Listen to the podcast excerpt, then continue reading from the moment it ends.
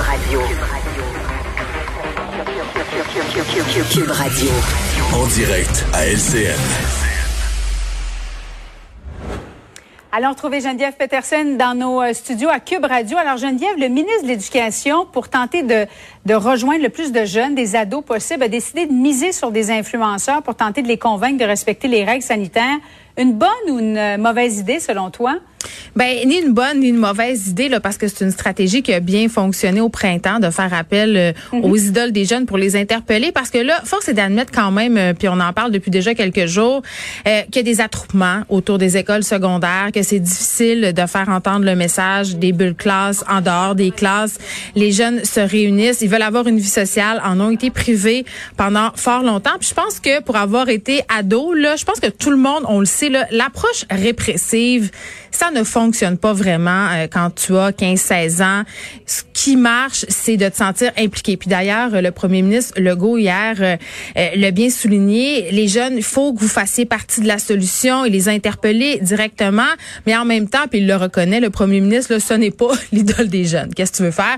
Donc, Jean-François Roberge qui fait appel à cinq influenceurs. Ça, moi, je trouve que c'est une bonne idée. Là, on, on connaît pas exactement qui sont ces cinq influenceurs-là? Euh, il y a le nom d'Emma Verdé euh, qui est sorti. Emma Verdé, là, c'est une personne jeune, là, environ 20 ans, 22 ans, qui, qui était très, très, très connue euh, il y a 5 ans. Très, très populaire. Moi, ma fille, là, tripait dessus. Elle a plus que 700 000 abonnés sur YouTube seulement, des milliers d'abonnés Instagram aussi. Donc, c'est vraiment quelqu'un qui est intéressant au niveau de la popularité. Elle a sa ligne de produits. Tu sais, elle est populaire, mais mon problème avec ça, c'est oui, Emma Verdé, elle est populaire, 啊！Mais elle était mm-hmm. populaire davantage avant est populaire auprès de qui? Ben, malheureusement, auprès des personnes qui étudient au primaire, donc les jeunes de 5 6e année. Euh, c'est pas vraiment la population qu'on tente de viser en ce moment. Les jeunes de 5 6e année suivent les consignes, euh, sont encore euh, sous l'emprise de leurs parents. C'est moins le cas des jeunes du secondaire. Puis je me pose la question aussi, Julie, à savoir, tu sais, les influenceurs touchent beaucoup les filles. Ce sont beaucoup les filles qui sont sur Instagram, mm. qui, qui, regardent des vidéos YouTube. En tout cas, Emma Verdé, c'est vraiment ça. Elle donne des conseils de déco. Elle donne euh, des conseils de maquillage et j'ai rien contre ça, mais à un moment donné, il faut aussi aller toucher les jeunes garçons. Euh, comment est-ce qu'on pourrait les rejoindre, les, les, les, les, jeunes garçons, les ados, selon toi, Geneviève? Ben là, puis moi, je pose la question, là, je ne sais pas si en ce moment, au niveau de la CAQ, on consulte les autres partis de l'opposition là pour avoir mhm. peut-être euh, davantage de stratégie. je pense à des partis qui sont peut-être plus populaires, et là, je mets des gants blancs auprès des jeunes, je les nommerai pas, mais il y en a, tu sais.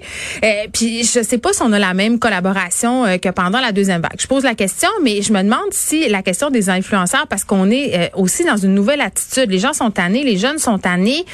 Je ne sais pas si au, au, sein du gouvernement, ça aurait pas été mieux d'être présent sur les plateformes euh, comme TikTok et Instagram autrement, c'est-à-dire parce que le problème qu'on a en ce moment, c'est de départager la fausse information de la bonne information. Les jeunes euh, sont bombardés euh, de stories, de vidéos par rapport à la pandémie et parfois je remarque qu'il y a un peu de confusion, savent plus trop qui croire, quoi croire parce qu'il y en a des influenceurs aussi qui partagent de l'information semi-véridique qui sont aussi sombrés dans les théories du complot. Donc je pense que j'aurais davantage misé au sein du gouvernement sur des stratégies comme celle-là, au lieu peut-être de tout mettre mes œufs dans le même panier, de payer grassement, parce que c'est le cas là, quand on fait des on ententes. Sait pas combien ils seront payés, hein? On le sait pas, Julie, mais quand tu fais une entente mm. avec une influenceur ou un influenceur qui a un million d'abonnés euh, sur YouTube aux États-Unis, là, ça peut friser des millions de dollars. Je dis pas que c'est ça pour le Québec, mais c'est sûr que ça coûte pas zéro dollar. Donc je me demande si vraiment, je dis pas que c'est une mauvaise idée, je dis pas que c'est une bonne idée. On va voir comment ça fonctionne, mais une chose est claire au niveau du gouvernement en ce moment, faut que les jeunes embarquent. Ça, c'est la chose, c'est notre défi